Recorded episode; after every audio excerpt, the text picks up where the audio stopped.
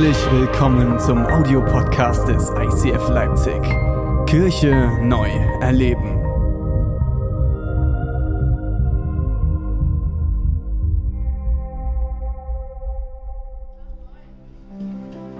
Okay. Wir befinden uns mitten in einer Predigtreihe. Das habt ihr mittlerweile hoffentlich mitgekriegt. Es sind immer noch so wenige Selfies an unserem Ding hinten. Was ist denn da los? Wo? Oh, bitte aufhängen. Hallo, aufhängen. Wir befinden uns in der Predigtreihe, die nennt sich Death to Selfie. Ist ganz, ganz wichtig, nicht Death oder Dead, sondern Death to Selfie, okay? Für alle TH-Freunde, Death ist gar nicht so schwer.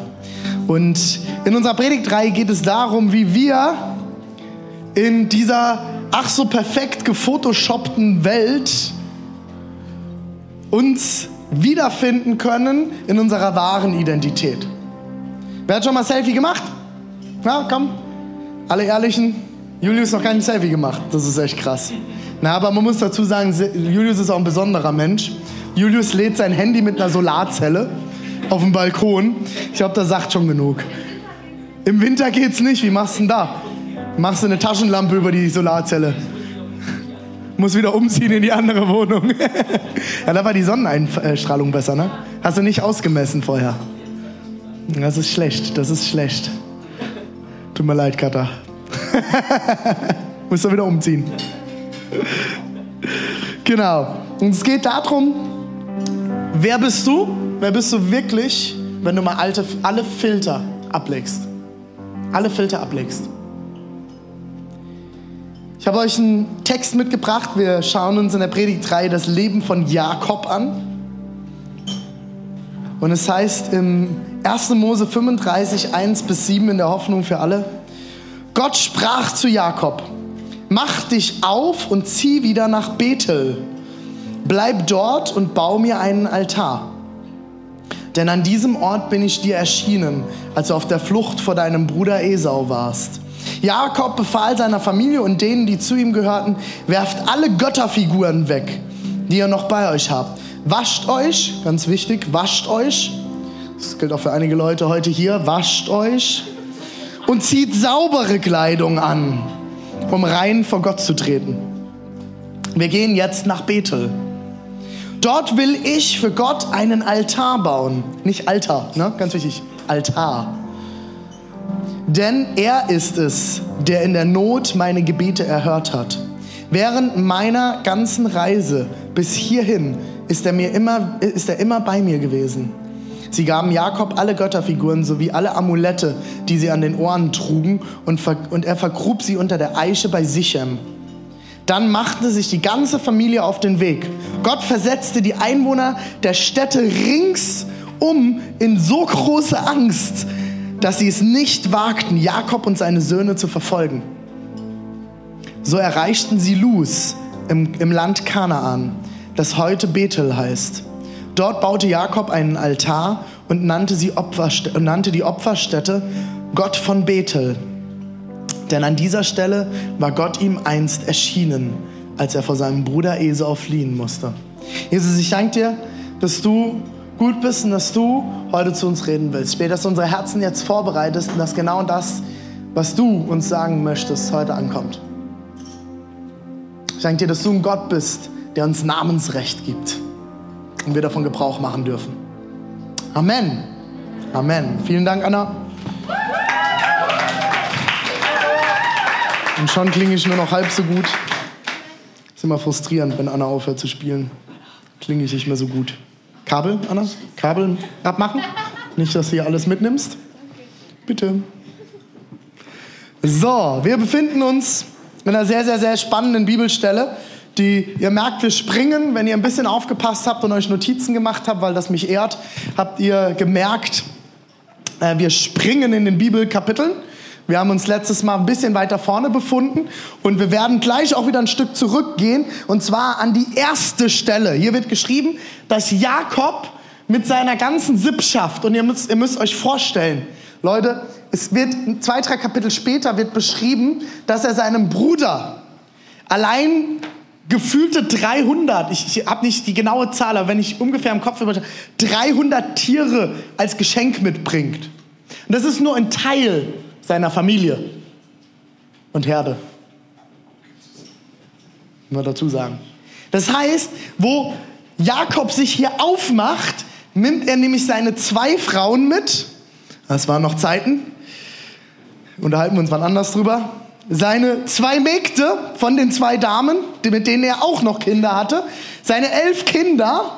Seine ganzen Sklaven und Mägde und Mitarbeiter und Tiere und alles nimmt er mit.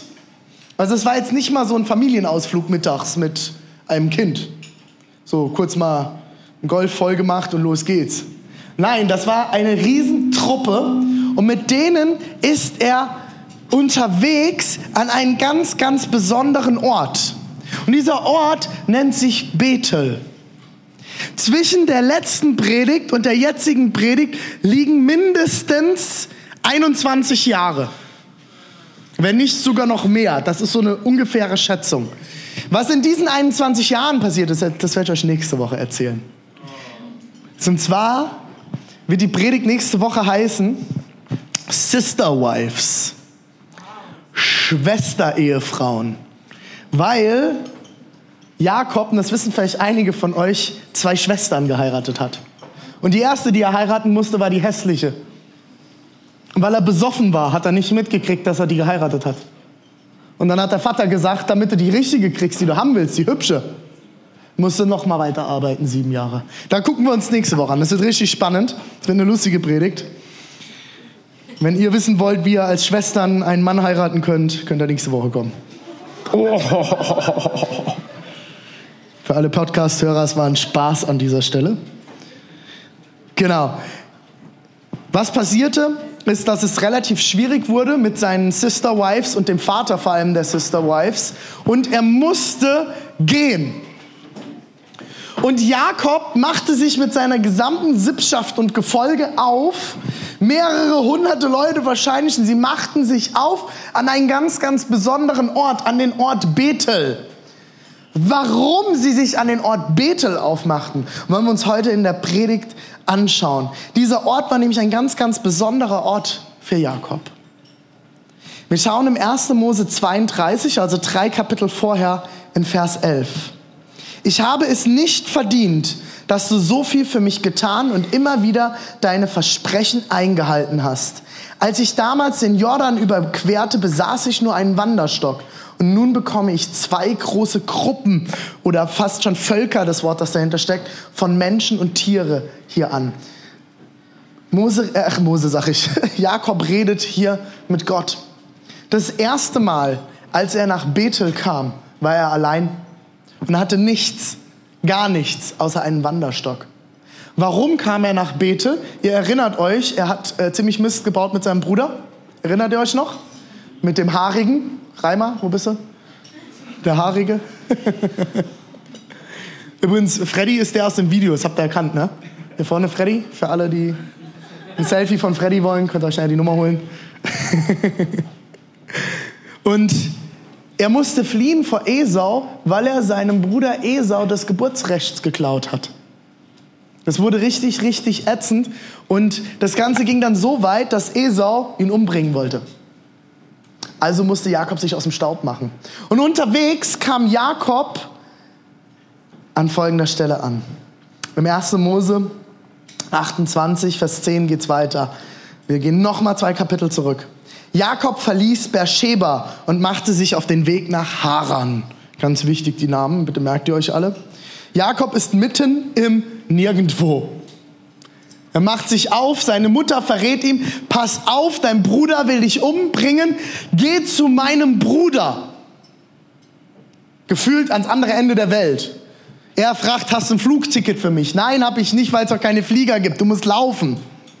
Das heißt, er macht sich auf mit seinem Gehstock, mit seinem Stock, und wie heißt es hier, er geht und verlässt Beersheba, wo er seine ganze Familie, seinen ganzen Besitz und alles hinter sich lässt und macht sich auf den Weg nach Haran. Er befindet sich irgendwo mitten im Nirgendwo. Und jetzt wird es ganz, ganz spannend. Sei darauf gefasst, dass Gott immer wieder mitten im Nirgendwo auftaucht und dich in dem Moment catcht, packt, wo du es nicht erwartest. Wer hat schon mal so Momente gehabt, dass Gott mittendrin auftaucht, wo du denkst, nie im Leben. Wie kann das sein? Wir wollen uns anschauen, was Jakob hier erlebt. Es geht weiter am Vers 11.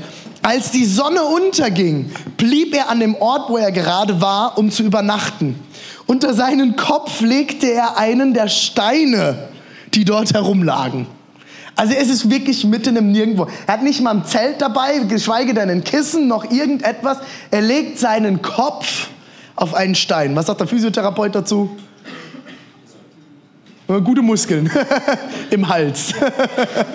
Starken Hals. Er kriegt so einen Hals. Mitten im Nirgendwo. Er hat kein, wahrscheinlich nicht mal wirklich genau eine Ahnung, wo er sich gerade befindet. Es sei denn, er hat Google Maps dabei. 1. Mose 28, 12 geht's weiter. Während er schlief, hatte er einen Traum. Er sah eine Treppe, die auf der Erde stand und bis zum Himmel reichte. Engel Gottes stiegen hinauf und herab. Oben auf der Treppe stand der Herr und sagte zu ihm, ich bin der Herr. Darf ich mich vorstellen? Ich bin der Herr. Der Gott Abrahams und Isaaks. Das Land, auf dem du liegst, werde ich dir und deinen Nachkommen geben. Mitten im Nirgendwo, er erwartet nichts, weil er genau weiß, er hat Mist gebaut pennt er und Gott spricht zu ihm. Er spricht persönlich zu ihm. Und Leute, das ist ein ganz, ganz, ganz besonderer Moment. Es ist der Gott Abraham und Isaaks, aber noch nicht der Gott Jakobs. Dieser Gott hat bis dato nur mit Abraham geredet und mit Isaak. Er war nicht wie heute im, zu neutestamentlicher Zeit durch den Heiligen Geist präsent in jedem von uns und wir können ihn hören, sondern es war der Gott Abrahams und Isaaks. Warum ist das so besonders? Weil jeder hatte seine Götter. Jeder hatte seine Götter. Das war dann noch der Gott vom Steve und der Gott vom Donatus und der Steve vom äh, der Steve, der Steve vom Steve, ja, ist auch ein Gott. der Gott von Anna und der Gott von Freddy. Jeder hatte seinen Gott. Und das war völlig normal in dieser Zeit. Aber hier passiert etwas ganz, ganz Besonderes dieser allmächtige Gott, der allwissende, immer anwesende Gott, der Gott Abrahams, der zum Gott Isaaks wurde, wird in diesem Moment zum Gott Jakobs. Er begegnet ihm persönlich. Und das Spannende in dem Bild finde ich, die Engel steigen auf und ab, so ein bisschen kitschiges Bild, ne? Können Sie sich vorstellen, so comic-mäßig, so rauf, runter, rauf, runter. Wahrscheinlich noch irgendwie singen, Halleluja. Und obendrauf aber steht Gott. Und wenn du dir eins merken kannst, Gott steht immer oben drauf. Er steht über allem. Er steht immer oben. Und er begegnet Jakob von oben und sagt, hier bin ich, ich bin der Herr, ich bin der, der ich bin. Ich bin da, ich bin immer da. Und er sagt ihm, dieses Land, auf dem du liegst, werde ich dir und deinen Nachkommen geben. Also Jakob wusste noch gar nicht, dass er einen persönlichen Gott hat. Und jetzt spricht er das erste Mal zu ihm und sagt ihm zu, was ihm gehören wird. Wie oft verbringst du Zeit mit deinem Herrn und lässt dir sagen von ihm, was dir gehört? Was er für dich vorbereitet hat? Und wie oft verbringst du Zeit mit deinem Herrn? Jesus, ich brauche das und das und das und das und das. Wie oft sitzt du vor deinem Gott und hörst ihn? Und fragst ihn, wie ich euch letzte Woche gesagt habe, was hast du mit meinem Namen graviert? Lässt die Linsensuppe hinter dir, wenn du jetzt nicht weißt, wovon ich rede, warst du letzte Woche nicht da. Das tut mir sehr leid für dich. Wenn du ein Gast bist, du kannst gerne den Podcast hören. Alle anderen seid bitte dabei. Lass die Linsensuppe in der Schüssel hinter dir und nimm die Suppenschüssel oder den Steakteller, das goldene Steakbesteck, das Gott mit deinem Namen graviert hat. Wie oft hörst du hin? Und es geht weiter am Vers 14.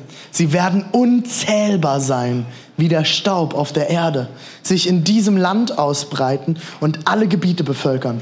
Und durch dich und deine Nachkommen sollen alle Völker der Erde am Segen teilhaben.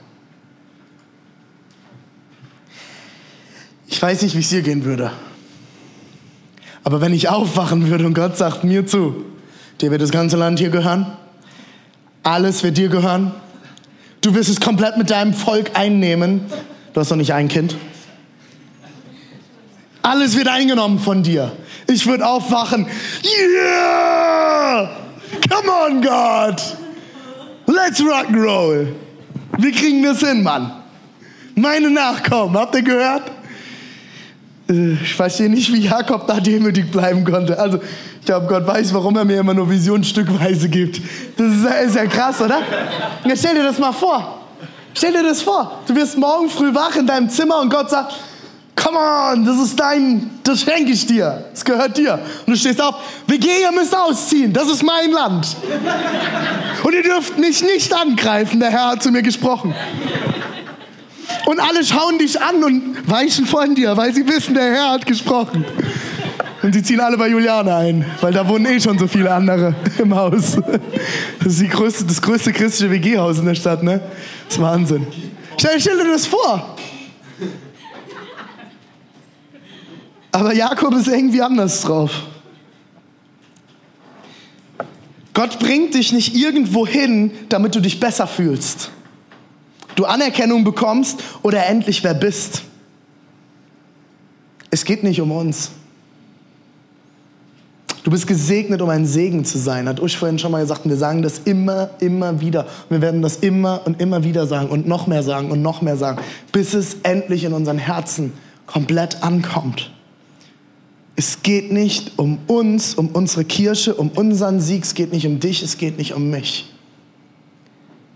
Jakob bekommt nicht diese Vision für sich. So, ja, ich bin halt jetzt der Bevölkerer. Das ist ein neuer Name. Nicht mehr Jakob, sondern Bevölkerer. Nein. Was das, ein Zitat, René? Genau, kannst du bei Twitter posten. Nein, es geht darum, es geht um Gottes Volk. Und Jakob wird den Nährboden und den Boden für Gottes Volk bilden. Er wird der sein, von dem das Volk Israel ausgehen wird. Von dem Gott Abrahams, Isaaks und Jakobs sich das Volk, das Volk Israel wird. Der Gott Israels. Nicht nur der Gott von drei Leuten, sondern der Gott Israels. Es geht nicht um ihn, es geht um Gott. Es geht um sein Volk. Gott bringt dich nicht irgendwo hin, damit du dich besser fühlst. Ich weiß, das ist schwer für uns, weil wir beten sehr gerne Dinge, damit wir uns besser fühlen. Aber Gott wird dich nicht in irgendeine Situation bringen, in erster Linie, damit du dich besser fühlst, du Anerkennung bekommst oder endlich wer bist, sondern er wird dich dorthin bringen, wo du hinkommst, damit du ein Segen sein kannst. Alles, was Gott dir anvertraut hat, hat er dir nicht anvertraut für dich, es tut mir sehr leid. Das hat er anvertraut, damit du ein Segen sein kannst. Damit du andere segnen kannst. Und es geht weiter im Vers 15. Jakob erwachte. Erschrocken blickte er um sich. Und ich, ich liebe diese Reaktion, Leute. Achtung. Tatsächlich, der Herr wohnt hier. Und ich habe es nicht gewusst. Jetzt völlig verwirrt so. Gott, du wohnst hier.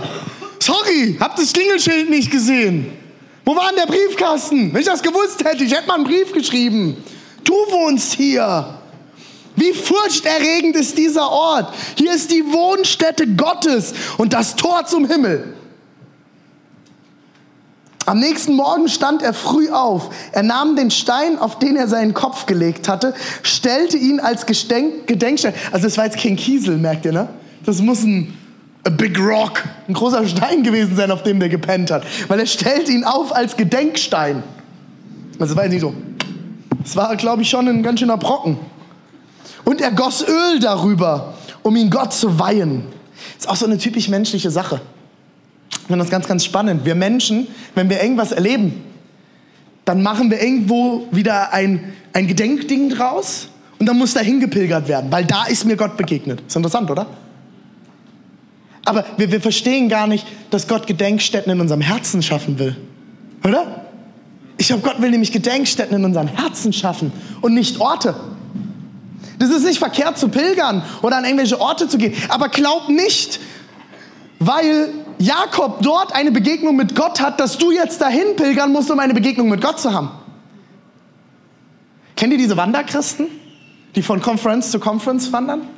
Die von Ort zu Ort wandern? Weil da ist gerade der Herr am Wirken. Ich glaube, es gibt wirklich Momente, wo Gott an bestimmten Orten krasse Dinge tut. Und es ist nicht grundsätzlich falsch. Aber wenn das dein Glaube ausmacht, vielleicht auch von Kirche zu Kirche, jetzt bist du hier, weil vielleicht hier gerade was passiert. Gott will keine Gedenkstätten, keine Monumente. Gott will keine Institutionen, er will Herzen. Institutionen und Strukturen sind immer dafür da, Menschen zu dienen. Wenn wir anfangen, als Kirche nicht mehr Menschen zu dienen, sondern die Menschen der Kirche dienen müssen, haben wir ein Problem, dann müssen wir aufhören mit dem, was wir machen. Ich sage das unseren Teams immer wieder. Wenn unsere Strukturen uns nicht mehr dienen, sondern wir anfangen, den Strukturen zu dienen, dann müssen wir sie platt machen. Dann hören wir auf damit. Gott möchte keine Gedenkstätten, Monumente oder Institutionen. Die Dinge sind gut, um uns zu dienen. Aber was er will, sind. Sag mal, wann habt ihr den Timer gestartet für die Predigt? Als wir gesungen haben. Habe ich schon 25 Minuten gepredigt? Nee, Quatsch. Ihr habt den gestartet vorm Singen, oder? Nee, echt? Oh Mann, da muss ich jetzt aber mal, mal, mal Eier machen. Nee, nee, ist gut. Da muss ich Eier machen, Leute. Meine Zeit läuft ab. Die Zeit tickt. Die Zeit tickt. Gott will Gedenkstätten in deinem Herzen aufrichten. Gott will Bethel in deinem Herzen. Er will nicht, dass du irgendwo hinkommen musst, um ihm zu begegnen, sondern er will, dass du Gedenkstätten in deinem Herzen hast. Ach, Gott ist auch hier? Ja, er ist jetzt hier. Das ist eine Erkenntnis, die Jakobs komplettes Leben verändert, weil er wird die ganzen nächsten Jahre, die folgen, nach dieser ersten Begegnung, wird er sich immer wieder daran erinnern, ach, Gott ist hier. Wir werden uns das nächste Woche anschauen. Gott war die ganze Zeit und immer da. Er ist im Nirgendwo aufgetaucht und ist nie wieder gegangen. Gott will in deinem Nirgendwo auftauchen. Manchmal müssen wir uns dran zurückerinnern, wo Gott uns begegnet ist. Ich weiß nicht, wo Gott dir vielleicht auch das erste Mal begegnet ist. Und ich rede nicht vom Ort. Ich rede, wie er dir begegnet ist. Was passiert ist, dass du heute hier bist. Er will dir begegnen. Und interessant ist an der Stelle, am Ende gibt Jakob dem Ort einen neuen Namen. Er gibt ihnen einen neuen Namen. Hier ist die Wohnstätte Gottes, das Tor zum Himmel. Am nächsten Morgen stand er früh auf, nahm den Stein und so weiter und so fort. Und er nannte den Ort Bethel, Haus Gottes. Vorher hieß, hieß er Luz. Also mit U, nicht mit OO. Nicht Luz, sondern Luz. Er gab dem Ort einen neuen Namen. Und das Spannende finde ich, Leute, und ich glaube, das ist was, was wir anfangen dürfen. Das Volk Israel, die Juden, geben allem ständig neue Namen. Ist euch das schon mal aufgefallen, wenn ihr in die Bibel schaut? Ständig bekommt alles einen neuen Namen. Saulus wird zu Paulus, Jakob wird zu Israel und so weiter. Und es kommen immer ständig neue Namen. Die kommen rein. Krass, brauchen neuen Namen. Heißt nicht mal Stuhl, sondern keine Ahnung. Weiß jetzt nicht. Brauchen neuen Namen. Usch wird zu Ulle. War sehr kreativ, sehr kreativ. Es bekommt alles neue Namen. Ich glaube, dass da eine ganz, ganz tiefe Wahrheit drin steckt in diesem Namensgebungsrecht, im Namensrecht, das sich das Volk Israel an vielen, vielen Stellen nimmt. Weil ihr euch nämlich teilweise anschaut, wie die Dinge vorher hießen oder Menschen und welche Namen sie dann bekommen. Sie bekommen neue Vision und Perspektive. Ihr solltet vielleicht mal drüber nachdenken, bestimmten Situationen und Momenten in eurem Leben neue Namen zu geben. Versteht ihr, was ich meine? Die Momente von einem Montag, wenn man wieder auf die Scheißarbeit muss, dahin zu kommen, dass es ein Segensort wird, wo du ein Segen sein kannst. dem Ding einen neuen Namen zu geben. Situationen in deinem Leben neue Namen zu geben. Ich will dich ermutigen, anzufangen, Namensrecht zu ergreifen. Mach dir Gedanken, wo du Situationen in deinem Leben hast, wo du merkst, die sind negativ benannt und fang ihnen an, neue Namen zu begegnen. Hol Bethel mit hinein. Bewusst zu sein, Gott ist jetzt hier. Und er hat etwas anderes dafür bereit, was ich momentan sehe. Jakob dachte nur, er ist auf der Flucht. Er haut ab, weil er Mist gebaut hat. Und Gott kommt rein und sagt, hier bin ich. Ich bin jetzt dein Gott. Und du wirst ein Volk haben, das dieses ganze Land besiedelt. One day, step by step. Aus einer Flucht wurde eine Begegnung mit Gott. Aus Mist, den er gebaut hatte, wurde Segen. Und er benannte den Ort um in das Haus Gottes. Die tiefste Begegnung, die Jakob in seinem Leben hatte, war in Bethel. Ich will dich ermutigen, zurückzugehen zu deinen Bethelorten. Du musst lernen, in deinem Herzen zurück an die Orte der Begegnung Gottes zu gehen. Was ist Bethel? Als allererstes, Bethel ist der Ort, ein Ort der Erinnerung. Ein Ort, an dem du dich erinnerst, wie Gott dich aus dem Mist geholt hat. Im Psalm 103, 2 bis 5 heißt es, preise den Herrn meine Seele und vergiss nicht, was er dir Gutes getan hat. Er vergibt dir all seine Schuld, heilt all deine Krankheiten. Er rettet dich mitten aus Todesgefahr, krönt dich mit der Güte und Erbarmen. Er gibt dir in deinem Leben viel Gutes. Überreich bist du beschenkt.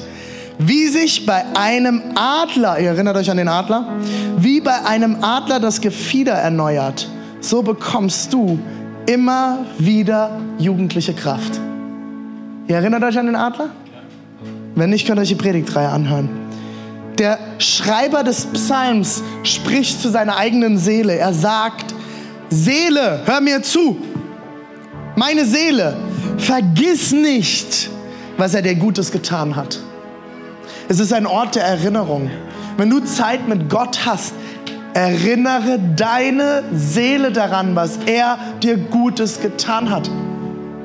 Wenn du morgens aufwachst, stell dich unter die Dusche und fang an, mit dir selbst zu reden. Wenn du in einer WG wohnst, nicht ganz so laut. Sonst denken die, was weiß ich. Ne? Fang an, mit deiner Seele zu reden. Seele, erinnere dich daran, was er dir Gutes getan hat. Du hast Sorgen, du hast Ängste, du hast Probleme. Erinnere dich daran, was er dir Gutes getan hat. Erinnere deine Seele daran und gib der Situation einen neuen Namen. Nenne sie es ist Segenszeit. Jede Krise beinhaltet eine Chance. Das zweite, was Bethel ist, Bethel ist ein Ort der Offenbarung. Jakob realisiert, dass Gott immer bei ihm war. Die Präsenz Gottes ist eine Person, die man mitnehmen kann, nämlich der Heilige Geist. Erinner dich daran, dass Gott ein Gott der Offenbarung ist. Gott ist der immer präsente Gott. Er ist immer da. Er ist jetzt da. In allem, was du durchmachst, in allem, was du brauchst. Gott ist da. Bethel ist ein Ort der Offenbarung. Erinner dich an die Offenbarung Gottes in deinem Leben, wo er sich dir gezeigt hat und erinnere deine Seele daran, dass Gott jetzt da ist durch dein, seinen Heiligen Geist in dir. Dein Geist wurde ausgetauscht durch den Heiligen Geist. Und er soll immer mehr Raum einnehmen, auch wenn sich unser Geist immer wieder versucht breit zu machen. Der Heilige Geist lebt in dir. Ist dir das eigentlich bewusst? So oft vergessen wir das, oder? Wir vergessen, dass der Geist Gottes, Gott selbst, in uns wohnt. Wenn du Gott angenommen hast, in deinem Leben gesagt hast, Jesus, ich will dir nachfolgen, ich schaff's nicht alleine, ich krieg das nicht hin, ich brauche dich. Gott ist in dir. Er hat gesagt, ich komme drin. Geht nicht raus. Da ist ein Stopfen drauf. Der ist drin ja, aber ich spüre den jetzt nicht so oft und fühle mich jetzt oft nicht so danach. Und das ist mir egal. Das ist die Wahrheit. Und daran musst du deine Seele erinnern. Seele, hört zu. Der Herr ist da. Er ist da. Jeden Morgen, jeden Tag neu. Stell dich morgens vor den Spiegel und such ihn in dir. Also, so wie ich morgens gucke, da sehe ich keinen Heiligen Geist drin. Dann guck anders. Wenn ich manchmal durch die Reihen gucke in den Gottesdiensten, denke ich auch, oh, wo ist denn da der Heilige Geist? Ja, dann guckt man anders, ne, wenn man Heiligen Geist Präsenz hat. Dann ist man nämlich fröhlich. Der Heilige Geist wohnt in dir. Die Offenbarung Gottes selbst ist in dir. Das dritte, was Bethel ist, Bethel ist ein Ort der Reaktion.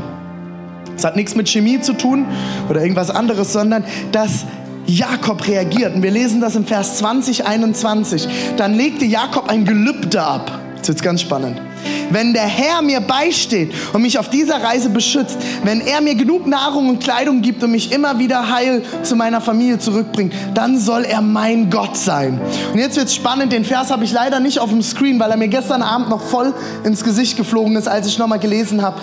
Hier an diesem Ort soll er verehrt und angebetet werden. Bei dem Stein, den ich als Erinnerung an seine Zusage aufgestellt habe. Und jetzt wird es ganz, ganz spannend. Achtung, und von allem, was Gott mir schenkt, will ich ihm den zehnten Teil zurückgeben. Das ist das erste Mal, meines Wissens nach, wo der zehnte Teil kommt, den zehnten an Gott zurückzugeben. Er sagt, Gott ist mir begegnet und er versteht in dem Moment, alles, was ich habe, hat Gott mir geschenkt und ich werde dir immer meinen zehnten Teil mit zurückgeben. Es ist ein Ort der Reaktion. Wenn du einen Moment und eine Offenbarung Gottes hast und keine Reaktion daraus passiert, dann ist Gott dir scheinbar nicht erschienen oder du hast nicht gerafft, warum dir Gott erscheint. Gott erscheint dir, damit du ein Segen sein kannst. Weil Gott erscheint dir niemals für dich. Niemals für dich allein. Das ist der erste Teil das macht etwas mit dir. Aber am Ende und im Endeffekt begegnet Gott dir immer, damit du ein Segen sein kannst. Ich bin in der charismatischen Szene die letzten Jahre ganz, ganz viel unterwegs gewesen. Und wir haben immer solche Segnungsabende und Heilungsabende etc. pp. gehabt. Und ich glaube, nicht falsch verstehen, ich glaube, dass Gott all diese Dinge tun kann, die ich an den Abenden erlebt habe. Aber was, mir, was mich schon immer gestört hat, waren diese Momente, wo Leute vom Heiligen Geist erfüllt wurden, irgendwelche abgefahrenen Dinge passiert sind, die ich nicht beschreiben kann. Aber es hatte keinen Unterschied in ihrem Leben gemacht. Pam, erfüllt, gelacht, Freude, alles. Und am nächsten Tag sitzen sie wieder traurig auf der Arbeit. Und ich dachte, Gott, das, das verstehe ich nicht. Das ist ein Bethel-Moment.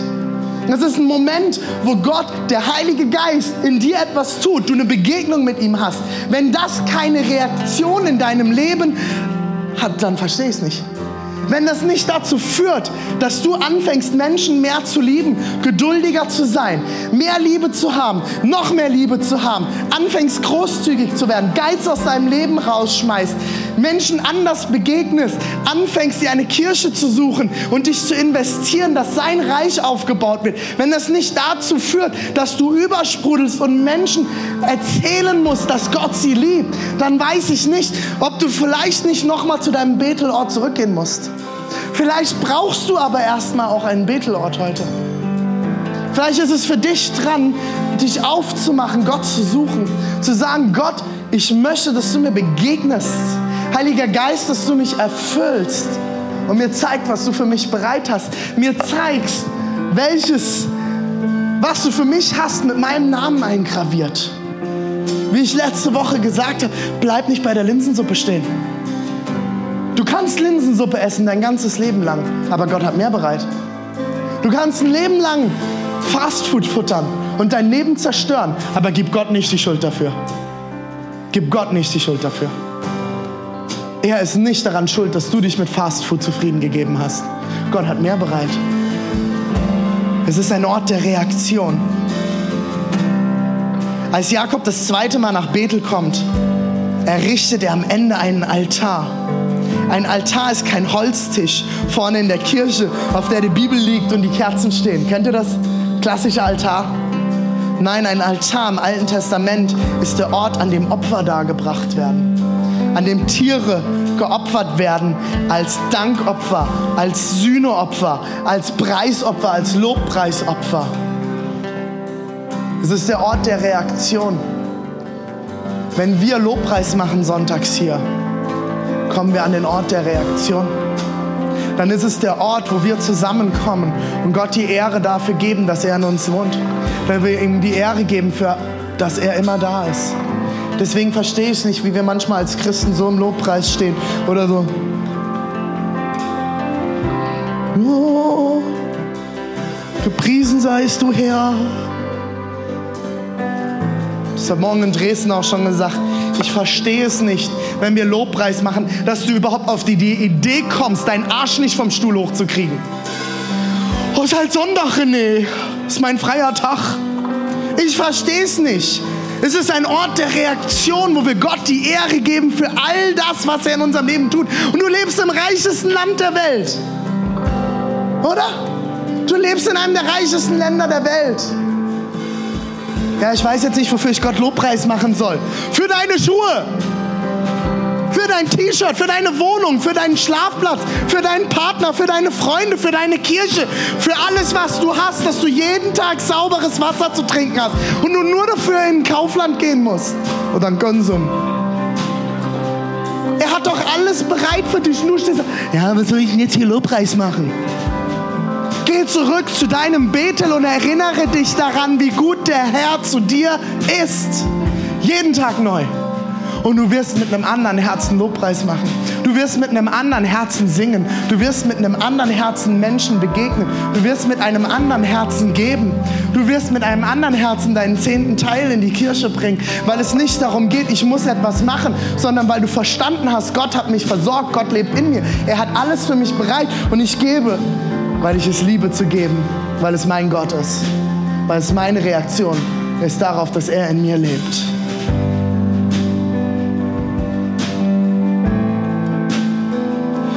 Ich bin nicht hier, um ein besseres Leben mit Gott auszuhandeln, sondern ich bin hier, um mein Leben, wie es jetzt ist, zu geben. Hör auf, mit Gott ein besseres Leben auszuhandeln, sondern fang an, mit dem, was Gott dir anvertraut hat, im Kleinen treu zu sein und du wirst über Größeres gesetzt. Wenn du nicht in dem treu bist, was du jetzt von Gott bekommst, wirst du nicht über Größeres gesetzt werden können. Ich gebe dir alles hin, Gott. Was willst du? Ich bin in deiner Gegenwart. Hier bin ich. Nimm alles von mir. Hier sind meine Träume, meine Hoffnung, mein Willen. Nimm alles und mach du daraus, was du tun willst. Das erste Mal, wo Jakob in Bethel war, wollte er mit Gott diskutieren. Beim zweiten Mal, das ist die erste Story, die ich euch vorhin vorgelesen habe, wo er in Bethel war, hat er einfach nur Danke gesagt. Hat er Gott einfach nur Ehre gegeben. Und er kommt mit all seinem Volk und all seinem Vieh und allem, kommt er, wo geht er hin? Wo geht er mit seiner gesamten Familie 21 Jahre später hin? Nach Bethel, weil er wusste, da ist Gott ihm begegnet. Lass uns gemeinsam aufstehen.